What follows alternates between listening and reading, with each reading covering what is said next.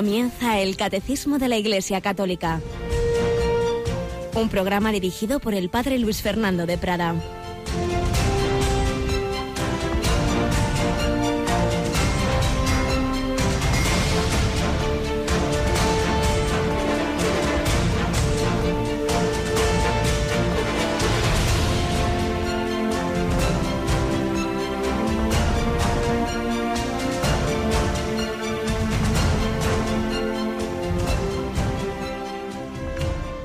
Alabados sean Jesús, María y José. Muy buenos días, muy querida familia de Radio María. Aquí estamos un día más en este miércoles 8 de febrero.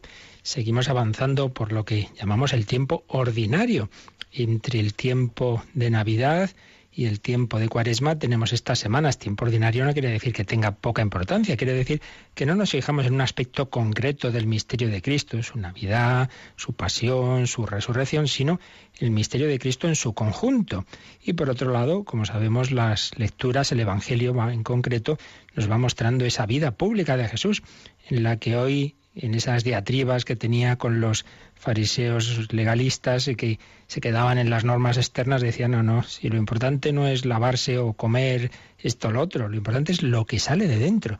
Y dice una frase a Jesús en el Evangelio que leemos en, el, en la misa de este, de este día, que desde luego a todos, entonces y ahora nos viene de maravilla.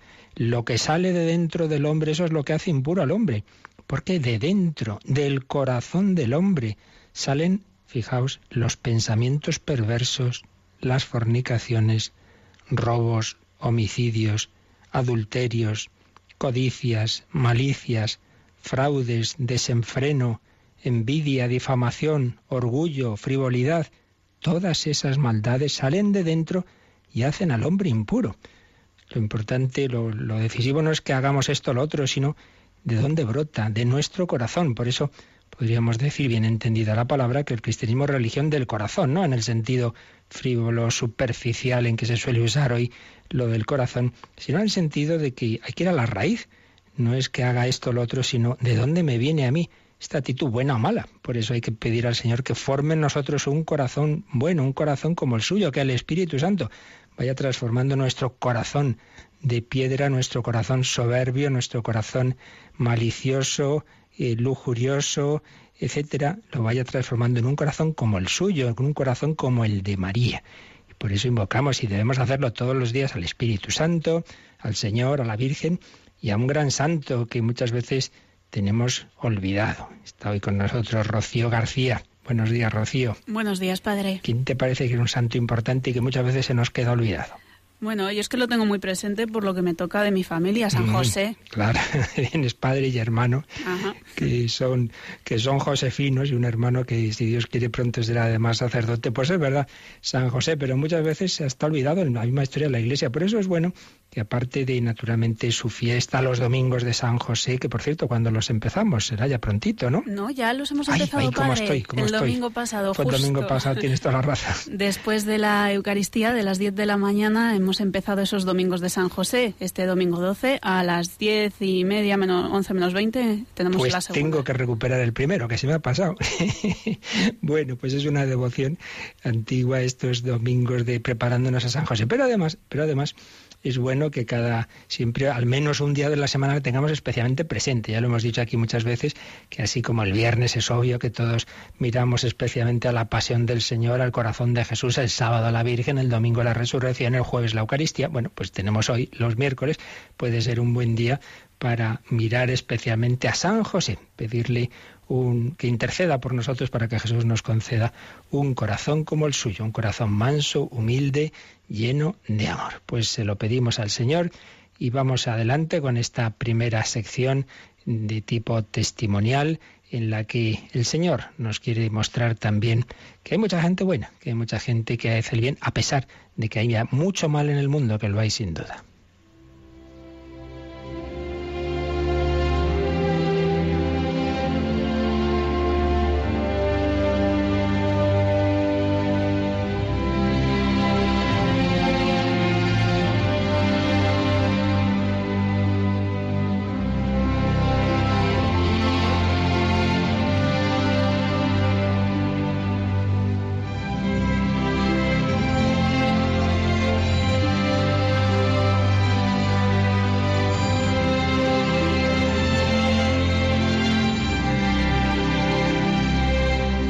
Leemos aquí con frecuencia ayer mismo historias de gente buena. Hay mucha gente buena. Titulaba la recopilación de artículos que publicaba hace años en diversas revistas el padre José Julio Martínez, y de ahí viene el nombre de un programa de Radio María los viernes de madrugada. Hay mucha gente buena. Pero a veces le decía a José Julio Martínez, es usted demasiado ingenuo, hay mucha gente buena, pero hay mucha más mala. dice, bueno, bueno, gente mala, pero hacen más ruido que la mucha, muchísima más gente buena. Y en una ocasión recogió lo que publicaba un santo apóstol ya fallecido, el padre Berenfried van Straten, o como se diga, el fundador de ayuda a la iglesia necesitada, que le ocurría lo mismo. Había visto tanta maldad en su vida, tanto horror en sus viajes a los sitios donde había situaciones especialmente duras, pero también veía que precisamente en las circunstancias duras y de maldad también surgía la bondad. Y por ello vamos hoy a recoger eh, lo que escribió en, uno de los muchos editoriales de los boletines que, que, se hacían y se siguen haciendo, pero ya sin él, claro, puesto que falleció este fundador de ayuda a la iglesia necesitada. Escribía en una ocasión lo siguiente. Jesús ha venido al mundo como un niño que enciende una luz, una luz que hace brotar destellos de alegría en sus propios ojos. Sería terrible entristecerle apagando esa luz. Cuando se extingue el fuego del amor, comienza la noche del odio.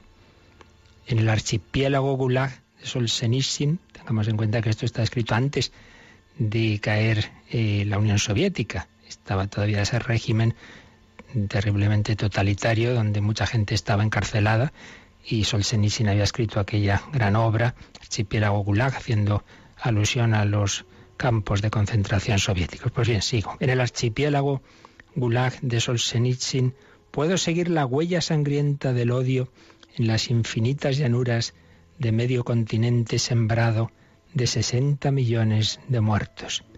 Viendo a los refugiados de Camboya, escuchando en los campamentos de refugiados del sudeste asiático el relato de horrores de los vietnamitas, leyendo en su mirada la angustia vivida que aún los sobrecoge, pueda adivinar algo de la magnitud de la catástrofe que amenaza nuestro mundo, la catástrofe del odio.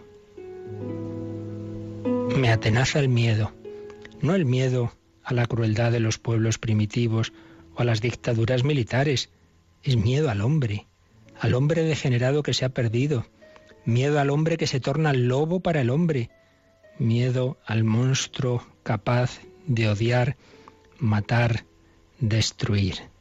No se trata solamente de los últimos 60 años, la monstruosidad de Hitler o de Stalin, de Bokassa o de Idi Amin, de Somoza, de Pol Pot o de los norvietnamitas victoriosos, es la monstruosidad de todos los siglos y de todos los pueblos.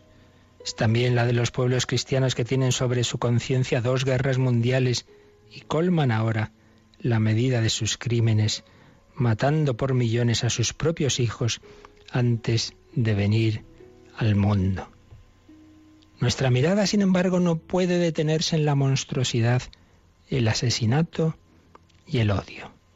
Hemos de ver también el acto de amar que acompaña o sigue al asesinato. El amor que asiste a los moribundos, que cura las heridas, que da de comer a los hambrientos, que consuela a los afligidos. El amor en todos los campos de batalla, tras todas las destrucciones, en todos los campamentos de refugiados y barrios de chabolas, más allá de todos los telones de acero. El hombre puede ser débil y malo, pero se convierte en otro hombre en cuanto su maldad se funde al calor del amor.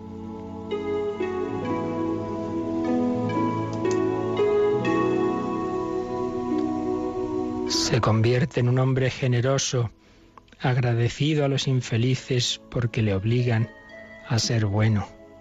Un hombre que es mejor de lo que pensamos. He encontrado innumerables veces este hombre mientras realizaba mi tarea por la iglesia necesitada. A este hombre debo yo el no haber perdido ánimos en medio de toda la miseria, de toda la injusticia, de toda la destrucción, de toda la monstruosidad.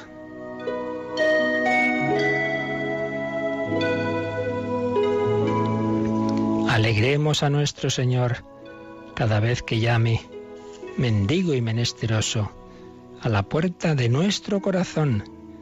Démosle nuestro amor en los más humildes y pobres de entre los suyos.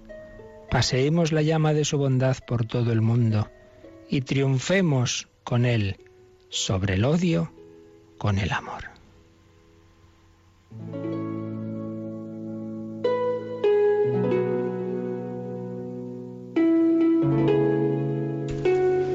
Pues sí, este hombre que vio tantísimo odio, tantísimo mal, tantísima destrucción, a pesar de todo, creía en la bondad del hombre porque la vio y que muchas veces surgía precisamente en medio de esas situaciones.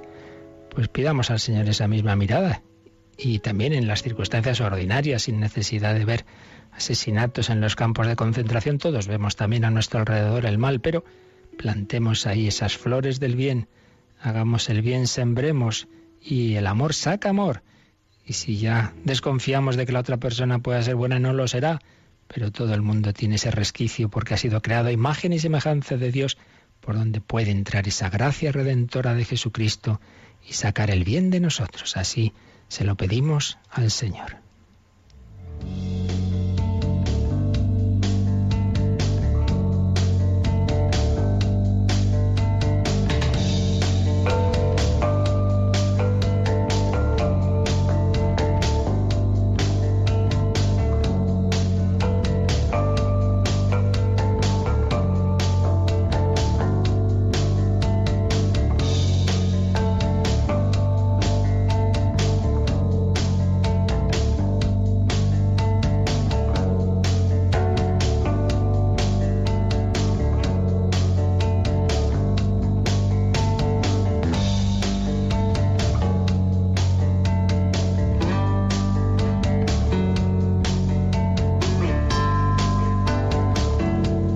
Pues precisamente hemos estado viendo cómo ese odio, cómo esa maldad de la humanidad, de todos nosotros, descargó sus golpes sobre Jesucristo, sobre, sobre el Hijo de Dios hecho hombre, cómo fue flagelado, coronado de espinas, cargado con la cruz, crucificado, traspasado el costado con la lanza, y llegábamos a su sepultura. Ayer comenzábamos este apartado, este párrafo tercero, Jesucristo fue sepultado, número 624, que vimos ayer, y nos fijamos, nos fijamos en ese cuerpo de Cristo, en ese cuerpo de Cristo en el sepulcro. Y decíamos cómo Jesús ha querido dar sentido a todas las etapas de nuestra vida, a todas las circunstancias. Nunca estamos solos.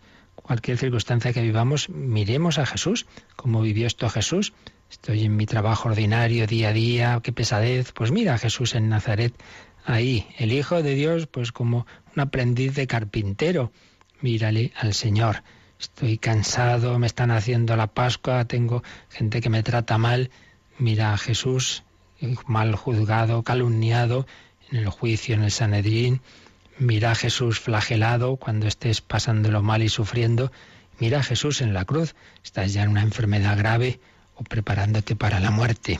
El Señor Jesús da sentido a todo y acaba de dejar a esta persona querida en el cementerio, pues mira ese cuerpo de Cristo en el sepulcro. Jesús sepultado antes, mm, Jesús en brazos de María, esas madres que todos hemos visto a veces pues llorando la muerte de un hijo, pues con ese corazón destrozado, pues mira a la Virgen María también, ya nos acompaña. Fijaos que decía Santa Teresa del Niño Jesús, Santa Teresita de Lisieux, una idea muy sencilla, muy obvia, pero, pero que quizá no hemos caído muchas veces en la cuenta de ella. Decía, tenemos una ventaja sobre la Virgen María. ¿Y eso? Sí, porque la Virgen María no tenía otra Virgen María que fuera su madre espiritual. Pues es verdad, tenemos esa ventaja. María nos consuela, María nos acompaña, es vida, dulzura y esperanza nuestra. Cuando se va el sol está la luna. Cuando Jesús estaba en el sepulcro, ¿quién acompañaba a quien reuniría y consolaría a los apóstoles, la Virgen María. Pero ella fue la primera que sufrió ese desgarrón, la primera que tuvo que arrancarse de ese sepulcro donde habían dejado el cuerpo de su hijo. El cuerpo de Cristo en el sepulcro es como se titula este apartado que vamos a leer a partir del número 625. Vamos a ver, Rocío, qué nos dice este número del catecismo. La permanencia de Cristo en el sepulcro constituye el vínculo real entre el estado pasible de Cristo antes de Pascua y su actual estado glorioso de resucitado. Es la misma persona de el que viene que puede decir estuve muerto, pero ahora estoy vivo por los siglos de los siglos. Sí, y, viene una cita de, de San Gregorio Niseno a continuación. Y este es el misterio del plan providente de Dios sobre la muerte y la resurrección del Hijo de entre los muertos, que Dios no impidió a la muerte separar el alma del cuerpo, según el orden necesario de la naturaleza, pero los reunió de nuevo de nuevo una con otro por medio de la resurrección, a fin de ser el mismo en persona el punto de encuentro de la muerte y de la vida, detenido en él, la descomposición de la naturaleza que produce la muerte y resultado él mismo el principio de reunión de las partes separadas. Pues es este misterio de Cristo que mm, tenemos que recordar ahí nuestra fe. hay una persona divina. Esa persona divina tiene cuerpo y alma. Y la persona divina sigue sosteniendo y sigue uniendo el cuerpo y el alma, solo que en, este, en esta etapa en este tiempo, desde la muerte de Jesús el Viernes Santo a mediodía hasta su resurrección en la madrugada del sábado al domingo, pues están separados el cuerpo y el alma. Y entonces nos dice el catecismo que esa permanencia de Cristo en el sepulcro, en el sepulcro, constituye el vínculo real entre ese Cristo anterior a la muerte, el estado pasible de Cristo antes de Pascua, y su actual estado glorioso de resucitado. Es decir, hay algunas teorías por ahí como si como si el que aparece al resucitar pues ya no tuviera nada que ver con el cuerpo anterior, como que si el cuerpo, bueno, pues si hubiera quedado en sepulcro no pasa nada. aunque se hubiera quedado ahí se corrompe, pero pues luego aparece otro. nombre no. Es ese mismo cuerpo, ese mismo cuerpo el que es el que es transfigurado, el que resucita y es transfigurado. Es el mismo, por eso es el vínculo entre ese Jesús, digamos, prepascual y el Jesús pospascual es el mismo, solo que ahora está en un estado glorioso, resucitado. Es la misma persona de el que vive. Es una expresión del Apocalipsis 1, 18. El que vive, que puede decir, estuve muerto, pero ahora estoy vivo por los siglos de los siglos. Fijaos, es, el viviente, el que, el que está vivo. Puede decir, estuve muerto. El viviente, el Hijo de Dios, Dios es la vida, el Hijo de Dios hecho hombre es el que vive. Sí, pudo estar muerto, pero la vida no puede estar muerta, pudo estar temporalmente. Entonces resucitó, pero sí que estuve muerto y estuve, por tanto, separado el cuerpo del alma, pero ahora vivo por los siglos de los siglos. Dios no impidió, no impidió esa separación, no impidió a la muerte separar el alma del cuerpo, pero lo reunió de nuevo por medio de la resurrección. Y entonces es él mismo, es el mismo en persona, ese punto de encuentro de la muerte y de la vida. Y no ha permitido que ese cuerpo se descompusiera, como tampoco lo permitiría en el caso de la Virgen María. Pero ahora nos fijamos en Jesús. Jesús glorioso, resucitado, es el mismo cuerpo. Sabéis, fijaos, pensemos un poquito, uno de los signos de que es el mismo cuerpo, el, el, resucitado, el cuerpo glorioso y el anterior, es que cuando Jesús se aparece a los apóstoles, y sobre todo en concreto a Tomás, que dudaba, dice, mira, mira mis llagas, mirad mis manos y mis pies, que soy yo en persona. Y a Tomás, anda, ven, ven acá, mete tu dedo en las, en las, en los en las llagas de mis manos, mete tu mano en mi costado. Es el mismo, es el mismo el que fue crucificado. Esto es muy bonito que pensemos que eternamente, que eternamente, el Hijo de Dios, eternamente, lleva en su humanidad, que no la ha dejado por aquí, sino que está gloriosa en el cielo, lleva mm, las marcas de su amor por cada uno de nosotros. Se cumple lo que podía parecer mera poesía eh, simbólica, eh, una frase del profeta Isaías, que Dios dice, en las palmas de mis manos te llevo tatuado. Bueno, lo que era una alegoría ahora es real. En las palmas de sus manos, en, en sus manos, en su costado, el Hijo de Dios nos lleva tatuados, es decir, lleva las marcas de su amor por nosotros. Él, en cuanto hombre, se sometió a la muerte, nos ha dicho San Gregorio, y su alma santa fue separada de su cuerpo inmaculado, pero su divinidad no fue separada ni de la una ni de la otra.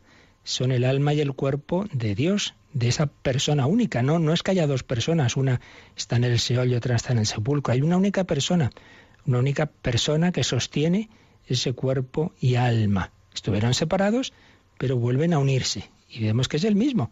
Por eso tiene esas llagas de su amor por nosotros. El Hijo de Dios, la persona divina, murió por cada uno de nosotros y podemos contemplar en el cielo. Y nos dirá, mira, mira, lo que me ha costado que tú estés aquí conmigo. Mira, mira estas llagas. Esto ha sido por ti, para que tú estés eternamente conmigo, que soy camino, verdad y vida.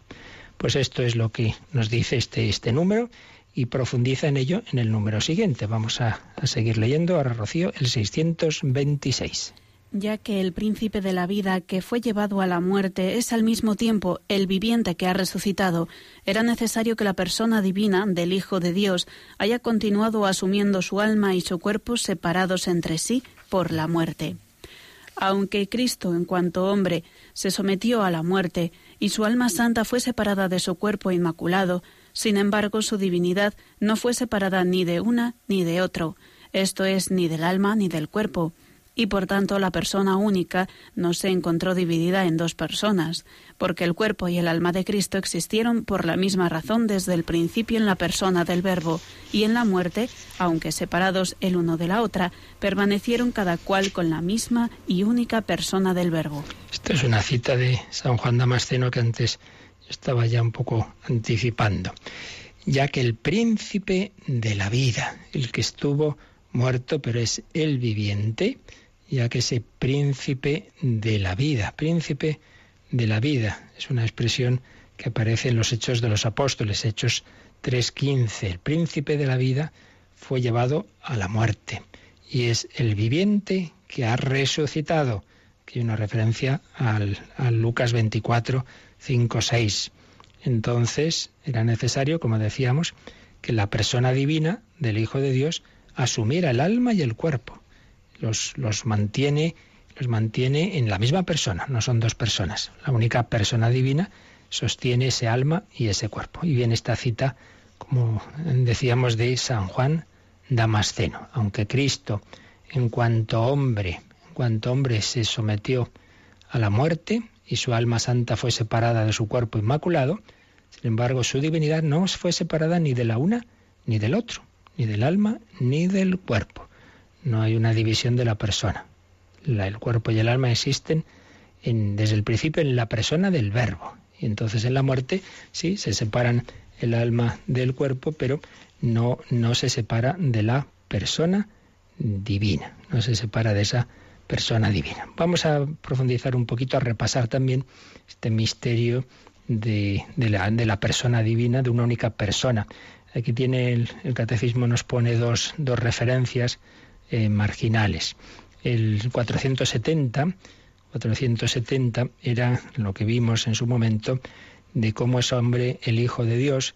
Es un número mm, un poquito largo, pero bueno, no viene mal que lo repasemos porque estos son los puntos clave que explicamos en su momento, pero insisto, estas cosas hay que insistir una y otra vez de cómo es hombre el Hijo de Dios. Vamos a releer este número 470, Rocío puesto que en la unión misteriosa de la encarnación la naturaleza humana ha sido asumida, no absorbida, la Iglesia ha llegado a confesar con el correr de los siglos la plena realidad del alma humana, con sus operaciones de inteligencia y de voluntad, y del cuerpo humano de Cristo. Pero paralelamente ha tenido que recordar en cada ocasión que la naturaleza humana de Cristo pertenece propiamente a la persona divina del Hijo de Dios, que la ha asumido todo lo que es y hace en ella proviene de uno de la Trinidad. El Hijo de Dios comunica pues a su humanidad su propio modo personal de existir en la Trinidad. Así, en su alma como en su cuerpo, Cristo expresa humanamente los comportamientos divinos de la Trinidad. Y termina este número con una conocida cita muy bonita del Vaticano II, en Gaudium et Spes 22. El Hijo de Dios trabajó con manos de hombre, pensó con inteligencia de hombre, obró con voluntad de hombre, amó con corazón de hombre. Nacido de la Virgen María, se hizo verdaderamente uno de nosotros. en todo semejante a nosotros, excepto en el pecado. Un texto precioso. Trabajó con manos de hombre, pensó con inteligencia de hombre, obró con voluntad de hombre, amó con corazón de hombre. Verdaderamente uno de nosotros, y en todo semejante a nosotros, podemos añadir incluso en la sepultura. Pero este hombre, este hombre es una persona divina, su yo, su, su yo último puede decir, yo que muero en la cruz soy eterno. Por eso les dice a los judíos, antes que Abraham existiera yo soy. Entonces cogen piedras para decir, pero bueno, ¿tú qué te estás haciendo Dios? Pues sí, claro, es que lo soy. Es el Hijo de Dios el que ha muerto en la cruz, es el Hijo de Dios el que está en el sepulcro, es el Hijo de Dios que tiene el alma, que ha bajado al Seol a visitar y a anunciar la buena noticia a los que habían muerto antes de él en, la buena voluntad de buscar la voluntad de Dios. Su alma es la, el alma del Hijo de Dios y el cuerpo es el cuerpo del Hijo de Dios, una persona divina con dos naturalezas, la divina y la humana. Y también el catecismo nos hace una alusión a un número que este en cambio no lo hemos visto todavía, pero que lo anticipamos cuando veamos la resurrección, que es el 650. El 650, si por la muerte se ha separado cuerpo y alma, pero de la única persona divina, ¿qué va a pasar en la resurrección? Lo anticipamos leyendo el 650. Los padres contemplan la resurrección a partir de la persona divina de Cristo, que permaneció unida a su alma y a su cuerpo, separados entre sí por la muerte. Y pone una cita de nuevo de San Gregorio Niseno. Por la unidad de la naturaleza divina que permanece presente en cada una de las dos partes del hombre, las que antes estaban separadas y segregadas, éstas se unen de nuevo. Así la muerte se produce por la separación del compuesto humano, y la resurrección por la unión de las dos partes separadas. Como veis, estamos diciendo la misma idea de distintas formas, con distintas palabras, pero siempre es la misma idea, que hay una única persona, pero esa persona divina eh, tiene dos naturalezas, la divina y la humana, y la humana tiene esos dos componentes, por así decir, cuerpo y alma. En la muerte se separan, pero siguen siendo de la única persona divina y por tanto tienden a unirse, como, como también tienden a unirse en nosotros y se producirá en la resurrección final. Pero lo que en nosotros será el final del tiempo, el final de la historia, en Cristo se ha producido ya a ese tercer día. Ya se han unido ese cuerpo y esa alma de la única persona del Verbo. Pues es lo que contemplamos y debemos pues siempre mirar a ese Jesús que ha muerto por cada uno de nosotros con esperanza y sabiendo que ese cuerpo de Cristo en el sepulcro que va a resucitar el tercer día, nos dice que también esos cuerpos que dejamos en, los sepulcros, que dejamos en los cementerios, esos cuerpos de nuestros seres queridos, de nuestros familiares, de nuestros amigos, también también participarán de la resurrección de Cristo. Eso sí, hace falta que esa persona haya aceptado en, esa, en ese momento, al menos en ese momento final de la muerte, que suele ser culminación, claro, de toda una vida, pero que también en ese momento haya aceptado esa invitación de Cristo a estar con Él eternamente, porque el Señor no obliga a nadie a estar con Él, y eso esa es la tragedia, que el hombre puede perderse, puede quedar eternamente separado de Dios, pero si ha muerto en su amistad, entonces será resurrección de gloria. Pues vamos a agradecer al Señor que también en esos momentos tan difíciles de la muerte, Él ha ido por delante, Él ha muerto por cada uno de nosotros, y Él ha resucitado también por cada uno de nosotros para que, para que tengamos vida, para que aquel que ha muerto y ha resucitado nos lleve con Él, como buen pastor que lleva a la oveja, a las ovejas, a los pastos de vida eterna.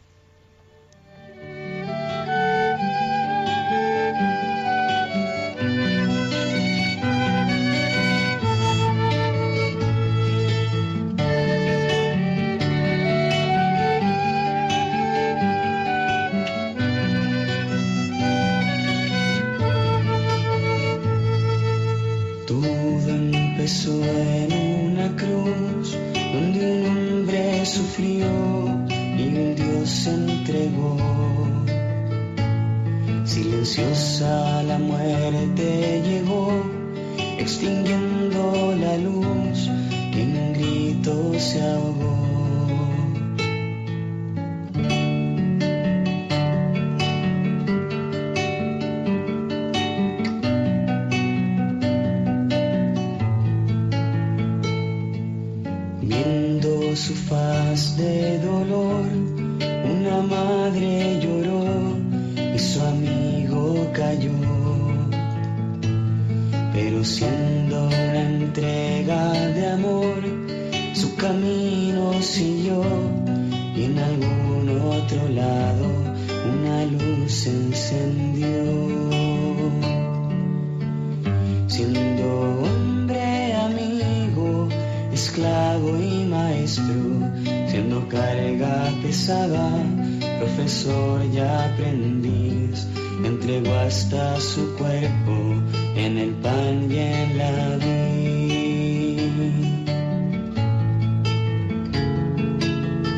Desde entonces lo he visto caminar a mi lado, ese Dios que se humilla y muere por mí, es la barca en mi playa, se acerca a su hijo y me abraza feliz. Que se acerca a su hijo y me abraza feliz.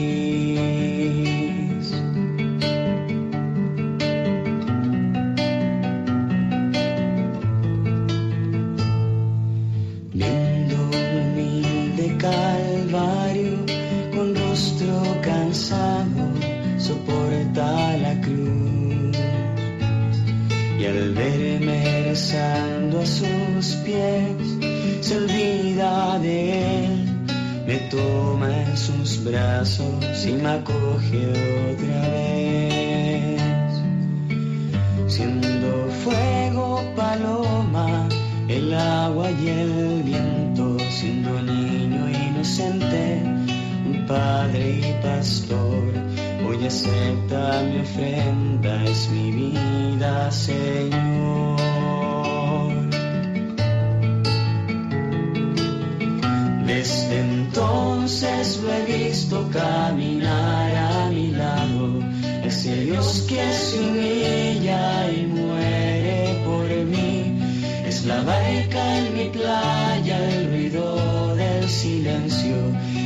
Acerca su hijo y me abraza feliz. Que se acerca a su hijo y me abraza feliz.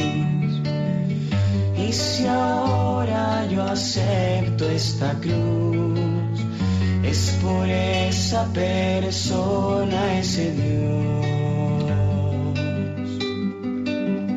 Es por Cristo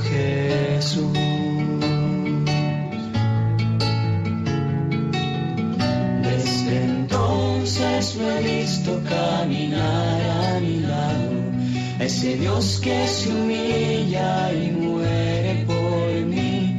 Es la barca en mi playa, el ruido del silencio que se acerca a su hijo y me abraza feliz. Desde entonces lo caminar a mi lado, ese Dios que se humilla y muere por mí. Es la barca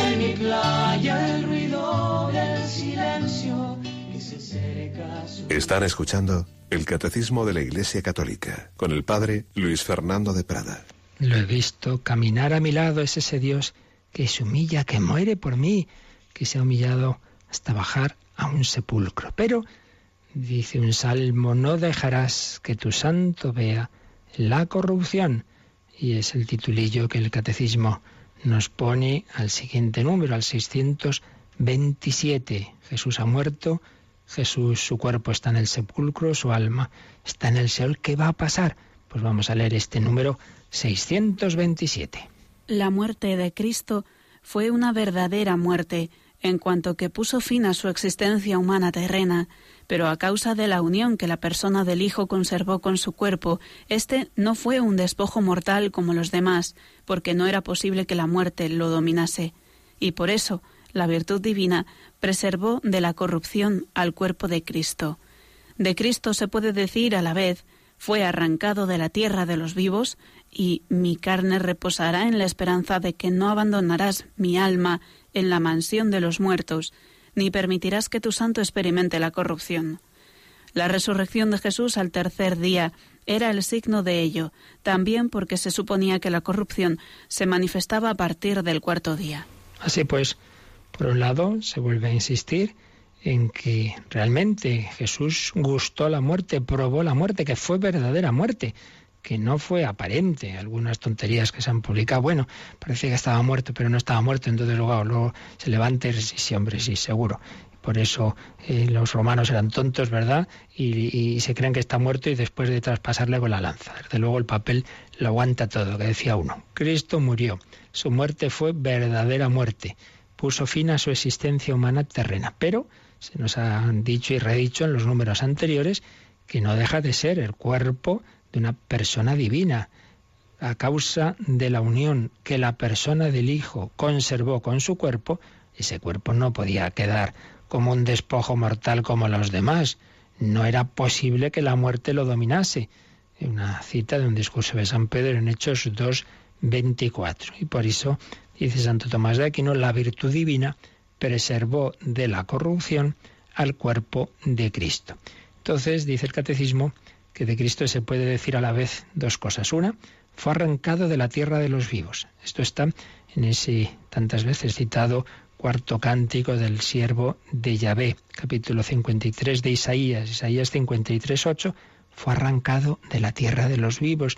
Expresión tremenda.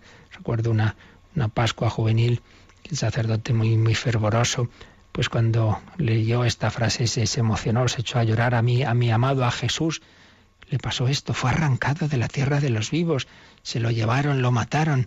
Sí, es así, fue arrancado de la tierra de los vivos, pero a la vez que se dice eso, también se dice, dice San Pedro citando un salmo, mi carne reposará en la esperanza de que no abandonarás mi alma en la mansión de los muertos, ni permitirás que tu santo experimente la corrupción. Y el cristiano cuando se ve ya en el lecho de muerte, pues debe pensar esto, sí, mi cuerpo ya termina su tarea en esta vida, pero mm, descansa en esa esperanza de que, de que el Señor no me va a abandonar, de que el buen pastor me va a guiar. Fijaos que el último sacramento, que si la, la enfermedad lo permite, pues deberíamos recibir, no es la unción de enfermos, ese es el viático, es la comunión. ¿Qué significa eso del viático? Pues que precisamente es el alimento para ese viaje. Vamos a empezar esa travesía, esa travesía eh, hacia la vida eterna. No quiero hacerla solo, me da miedo. La soledad de la muerte, no te preocupes, te lleva otro de la mano. Te lleva de la mano el buen pastor y entonces lo recibo en mi alma, comulgo y con Jesús ya pues me presento al Padre en el Espíritu Santo, con la Virgen María mi carne reposará en la esperanza de que no abandonarás mi alma en la mansión de los muertos, ni permitirás que tu santo experimente la corrupción. El cuerpo de Cristo no se podía corromper, el nuestro sí, ya resucitará. Pero nuestra alma está llamada, si cumpliéramos el plan de Dios, si muriéramos en la santidad que Él ha destinado para cada uno, ni habría purgatorio directamente veríamos a Dios. Como muchas veces no es así, pues entonces el alma primero tiene que darse un, restregado, pasando por esa situación de purificación que llamamos purgatorio. Pero en el caso del Señor, su alma está en esa visita, en ese anuncio de la buena noticia a todos los que habían vivido antes de él, porque el Señor ha muerto por todos, los de toda la historia, desde Adán hasta el último que exista. Cristo ha hecho la redención por todos y por cada uno, y por tanto aquellas almas que habían sido fieles a la gracia de Dios, recibida cada uno según sus circunstancias, y por supuesto todos aquellos patriarcas del Antiguo Testamento, en fin, todos los personajes que habían sido fieles a Dios, pues también les va a ver el Mesías, dice, el que habíais estado esperando durante siglos, el que habíais estado anunciando vosotros, profetas, etcétera, aquí estoy. Eh, me he hecho hombre y he vivido y he sufrido y he muerto y, voy a resucitar por todos vosotros y voy a abriros la puerta del cielo. El alma está anunciando esa buena noticia. Va a resucitar. Resurrección de Jesús dice al tercer día. Y aquí el catecismo nos pone dos citas del Nuevo Testamento. Una de San Pablo, 1 Corintios 15, 4. Si lo cogemos desde el versículo 3, dice San Pablo, os transmití en primer lugar lo que a mi vez recibí, que Cristo murió por nuestros pecados, según las Escrituras, que fue sepultado y que al tercer día fue resucitado según las escrituras. Este es el núcleo del el querigma, es decir, lo esencial del anuncio cristiano está ahí, lo dice San Pablo. Yo he recibido esto, yo he recibido al convertirse, recibe de, los apóstoles, de, de los que ya estaban anunciando el Evangelio lo que luego él va a anunciar, que Cristo murió por nuestros pecados, según las Escrituras, ya lo explicamos, que fue sepultado y que al tercer día fue resucitado por el Padre, todo según el plan de Dios, es decir, según las Escrituras. En la otra cita que pone el Catecismo es Lucas 24, 46. Si cogemos desde el versículo anterior, es la, una aparición de Jesús a los apóstoles que estaban en el cenáculo el domingo de Pascua por la tarde. Entonces les abrió la mente para que entendieran las escrituras. Bueno, aquí se junta ya también y con la última aparición de, del Señor antes de la ascensión. Y les dijo, así está escrito, que el Cristo, el Mesías, tenía que padecer, que al tercer día había de resucitar de entre los muertos, y que en su nombre había de predicarse la conversión para el perdón de los pecados a todas las naciones, comenzando por Jerusalén. Ya mm, con la luz de la resurrección y del Espíritu Santo, dice, Jesús les abrió la mente a los apóstoles para que entendieran las escrituras, no se habían enterado de nada. ¿Y qué es el núcleo de lo que estaba anunciado? Porque ese Mesías que esperaban tenía que sufrir, esto no les había entrado en la cabeza, y tenía que morir, pero al tercer día había de resucitar de entre los muertos, ya ha resucitado. ¿Y ahora qué toca? Pues en su nombre, nombre del Mesías, había de predicarse la conversión para el perdón de los pecados a todas las naciones, no solo a Israel, al mundo entero. Por eso los apóstoles salen al mundo entero, comenzando por Jerusalén, ahí empieza todo. Ahora comienza todo. La película Jesús de Nazaret de Cefirelli, cuando baja uno de los sacerdotes al sepulcro y lo ve todo vacío, dice, ahora comienza todo. Es como, evidentemente no es histórico, es un, estas licencias cinematográficas que se hacen, pero está muy bien puesta como diciendo, madre mía, ahora sí que empieza el lío del cristianismo, porque este, pues este ha resucitado. Ahora comienza todo. En su nombre habrá de predicarse la conversión para el perdón de los pecados a todas las naciones, comenzando por Jerusalén. Bueno, pues esto que ha vivido Jesús, repetimos una vez más, todo lo que Cristo ha vivido es para que nosotros también participemos de ello, lo vivamos también nosotros. Y por eso vamos a ver, Rocío, vienen aquí dos números que aplican lo que Jesús ha vivido y ha sufrido y ha muerto, lo aplican a la muerte del cristiano. Vamos a ver, primero el número 1009, el 1009 que nos habla de, del sentido de, la, de la muerte para el cristiano, a ver qué nos dice este número 1009. La muerte fue transformada por Cristo. Jesús, el Hijo de Dios, sufrió también la muerte propia de la condición humana pero a pesar de su angustia frente a ella, la asumió en un acto de sometimiento total y libre a la voluntad del Padre. La obediencia de Jesús transformó la maldición de la muerte en bendición. Pues un número muy bonito. El Señor no nos quita la muerte, pero la ha transformado. Hombre, si Él la ha sufrido, no vamos a sufrirla a nosotros. Pero la ha transformado. Y como decía Pablo Domínguez, sin saberlo poco antes de morir, el sacerdote que cayó en el Moncayo, pues la muerte es una puerta, es una puerta que es fea, la puerta en sí misma es fea, pero la abres y te encuentras un paisaje precioso, que es esa vida eterna. La muerte fue transformada por Cristo. Jesús, el Hijo de Dios, también la sufrió, pero a pesar de su angustia frente a ella, sí, sí, no, no es que fuera tan contento en Gesemaní cuando ya llega la muerte y sobre todo como la interiormente su alma pues estaba todo el misterio del mal, del mundo, del pecado. Eh, la asumió. Jesús la asumió en un acto de sometimiento total y libre a la voluntad del Padre. No se haga mi voluntad sino la tuya. Y esa obediencia de Jesús transformó la maldición de la muerte en bendición. Por eso un San Francisco de Asís podrá decir, bendito sea Señor por la hermana muerte. La hermana muerte, fijaos, ¿quién ha podido decir esto? Pues un cristiano de fe, cristiano de fe que ve a la muerte como, como una hermana, o Santa Teresa que está deseando, venga muerte, no me seas esquiva, que ya quiero ver al Señor. Y San Pablo, para mí la vida es Cristo y una ganancia el morir. Pero bueno, ¿quiénes son estos cristianos? Pues aquellos que tienen esa fe tan grande en que ese Jesús nos espera a verle cara a cara tras la muerte, pues hombre, yo me quiero morir mm, para contemplar tu rostro, ve ante mis ojos, muérame yo luego. Y para ello para vivir así la muerte nos ayuda la Iglesia. Y es lo que dice este otro número que aquí se cita. En 1683, cómo nos acompaña la Iglesia en, ese, en esa última Pascua del cristiano. Leemos 1683. La Iglesia que como madre ha llevado sacramentalmente en su seno al cristiano durante su peregrinación terrena, lo acompaña al término de su caminar para entregarlo en las manos del Padre. La Iglesia ofrece al Padre en Cristo, al Hijo de su gracia, y deposita en la tierra con esperanza el, el germen del cuerpo que resucitará en la gloria. Esta ofrenda es plenamente celebrada en el sacrificio eucarístico. Las bendiciones que preceden y que siguen son sacramentales. Está aquí ya en la tercera parte del catecismo la liturgia, pues como es la liturgia de las exequias cristianas, como, como es ese funeral, etcétera, pero eh, muy bonito porque recuerda un poco todo ese itinerario en que la Iglesia nos ha ido acompañando desde el bautismo. Nos ha recibido al empezar nuestra peregrinación terrena en el bautismo. La Iglesia como madre ha acompañado, ha llevado sacramentalmente al cristiano durante su peregrinación.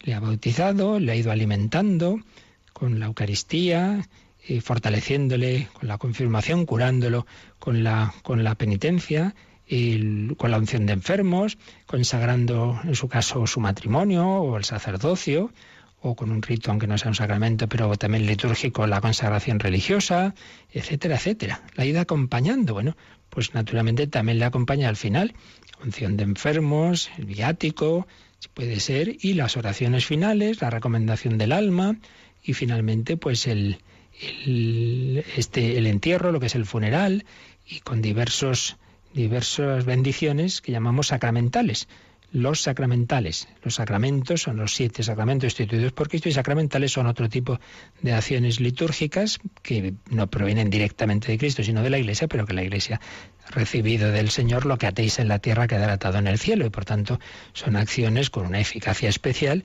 porque ahí está esa gracia que Cristo ha prometido a su Iglesia. No nos, no nos abandona, la Iglesia nos acompaña en todo momento y naturalmente nos acompaña en ese momento decisivo del que depende la eternidad. No tengamos miedo, los santos han ido pues con esperanza a la muerte, luego habrá veces que se viva con, con más alegría o con más angustia, en fin, eso porque el propio Señor tuvo un momento muy difícil, ¿verdad? Como hemos recordado, sobre todo en Gesemaní, o el Dios mío, Dios mío, porque me has abandonado, pero al final, con esa certeza de la confianza, Padre, a tus manos encomiendo mi espíritu. La muerte no es ir a la nada, es poner nuestra alma en brazos de Dios. Pues se lo agradecemos del nuevo al Señor. Nos quedamos dando gracias por su redención. No estamos solos en ningún momento, en los momentos gozosos o dolorosos y en el momento de la muerte también ahí está Jesucristo con nosotros. Pues lo agradecemos y como siempre podéis ahora hacer vuestras consultas, preguntas o testimonios. Participa en el programa con tus preguntas y dudas. Llama al 91 153 8550.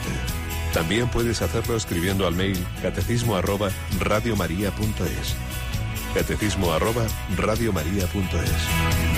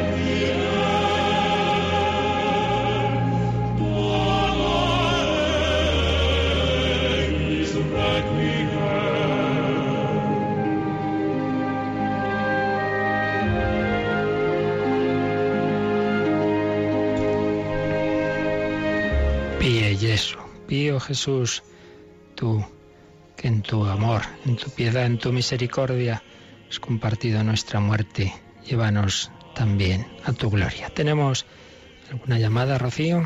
Sí, por un lado nos ha llamado Araceli de Madrid que quiere una explicación sobre la frase lo que no es asumido no es redimido. Y también ha llamado Carmen de Valencia, que quiere saber por qué decimos en el credo que Jesús bajó a los infiernos. Vale. Bueno, pues esto segundo, que espere a la semana que viene, porque ya es lo, siguiente que toca. De todas maneras, ya lo, lo hemos anticipado más varias veces, que cuando decimos infiernos en el credo no es el infierno de los condenados separados de Dios eternamente, no, sino que es el Seol es el Seol, esa situación o limbo de los justos, de todas aquellas personas almas buenas que había habido antes de Cristo, pero que aún no podían eh, contemplar a Dios cara a cara porque aún no estaba hecha la redención, pero estaban esperando. A ese, a eso, llamamos. La traducción no es muy afortunada, sin duda, ¿no? De, de ese limbo, de ese Seol, de ese Hades, es que es lo que pasa con las traducciones, ¿no? Son distintas palabras que se ha traducido así. No es el infierno de los condenados, sino se refiere a esa, ese limbo de los justos. Ya, como digo, esto es lo siguiente que nos toca, pues ya la semana que viene ya lo explicaremos con calma, pero que sepa que por ahí va la cosa.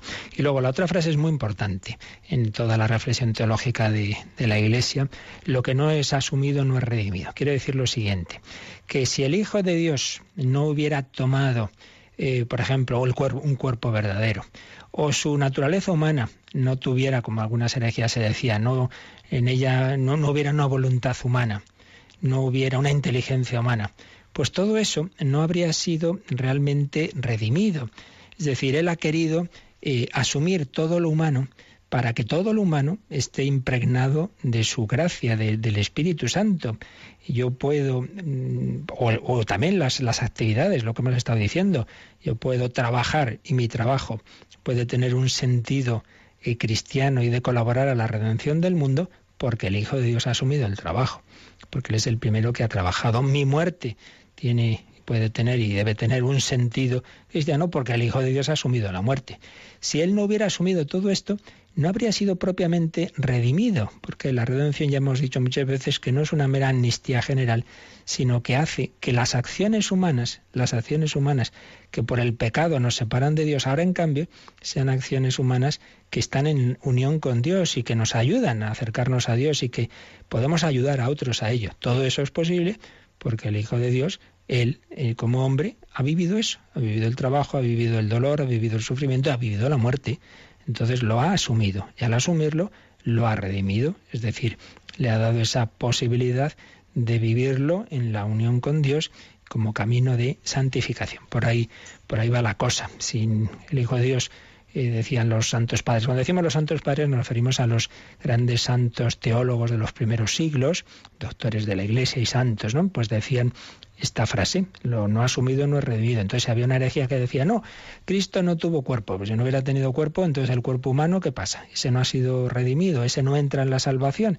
¿Solo se va a salvar el alma? No, hombre, no. Salva el alma y el cuerpo porque el Hijo de Dios también ha tenido cuerpo. ¿Y, tenía voluntad humana? Tenía voluntad humana y por eso nuestra voluntad humana también puede y debe entrar en la santificación. Tengo también un correo de Jesús que dice que ayer yo comentaba bueno, leyendo el catecismo, que el octavo día hace referencia a la resurrección del Señor y en ese día empieza una nueva creación. El octavo día es el domingo, ¿no? Entonces, una nueva creación. Si la creación del mundo cuenta el Génesis que se hizo en seis días y luego el séptimo día Dios descansó, luego está el octavo día, que es la nueva creación de que Cristo resucita. Entonces dice que si hay ve una conexión, si hay una conexión entre ese octavo día y el octavo día del primer mes del año en que celebramos el bautismo del Señor si hay alguna conexión. Bueno, vamos a ver. Este año ha caído que el bautismo del Señor era el 8 de enero, pero esto ha sido este año. Normalmente no, o sea, alguna, vez cae ahí, pero es simplemente el, el, domingo siguiente a la Epifanía del Señor. Por un lado, pues este año ha sido una coincidencia. Entonces, en sí mismo, ahí no hay, no hay nada, digamos, de tipo teológico, que el bautismo del Señor sea octavo día, no. Ahora, si vamos al fondo de la cuestión, en el sentido de que ese, de nuevo, un poco lo que estamos diciendo, que ese bautismo del Señor preanuncia nuestro bautismo y que ahí es como, como nuestra resurrección, el alma que estaba en la situación de pecado, al menos del pecado original, resucita en el sentido que recibe la comunicación de la gracia de Cristo, del Espíritu Santo. En ese sentido sí que hay una conexión.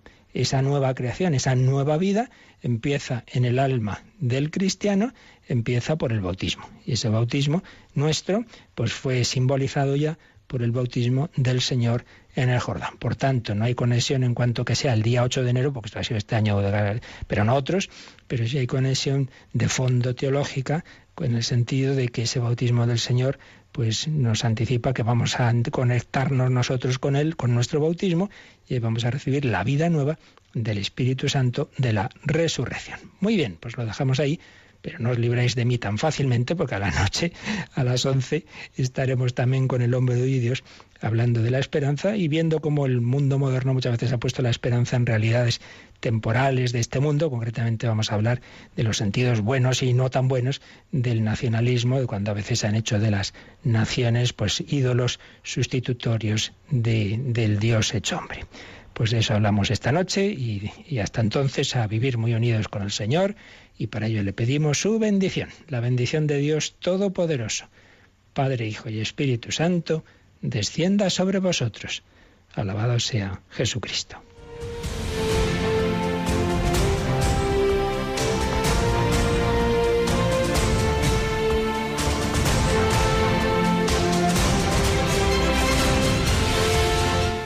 Han escuchado en Radio María el Catecismo de la Iglesia Católica un programa dirigido por el Padre Luis Fernando de Prada.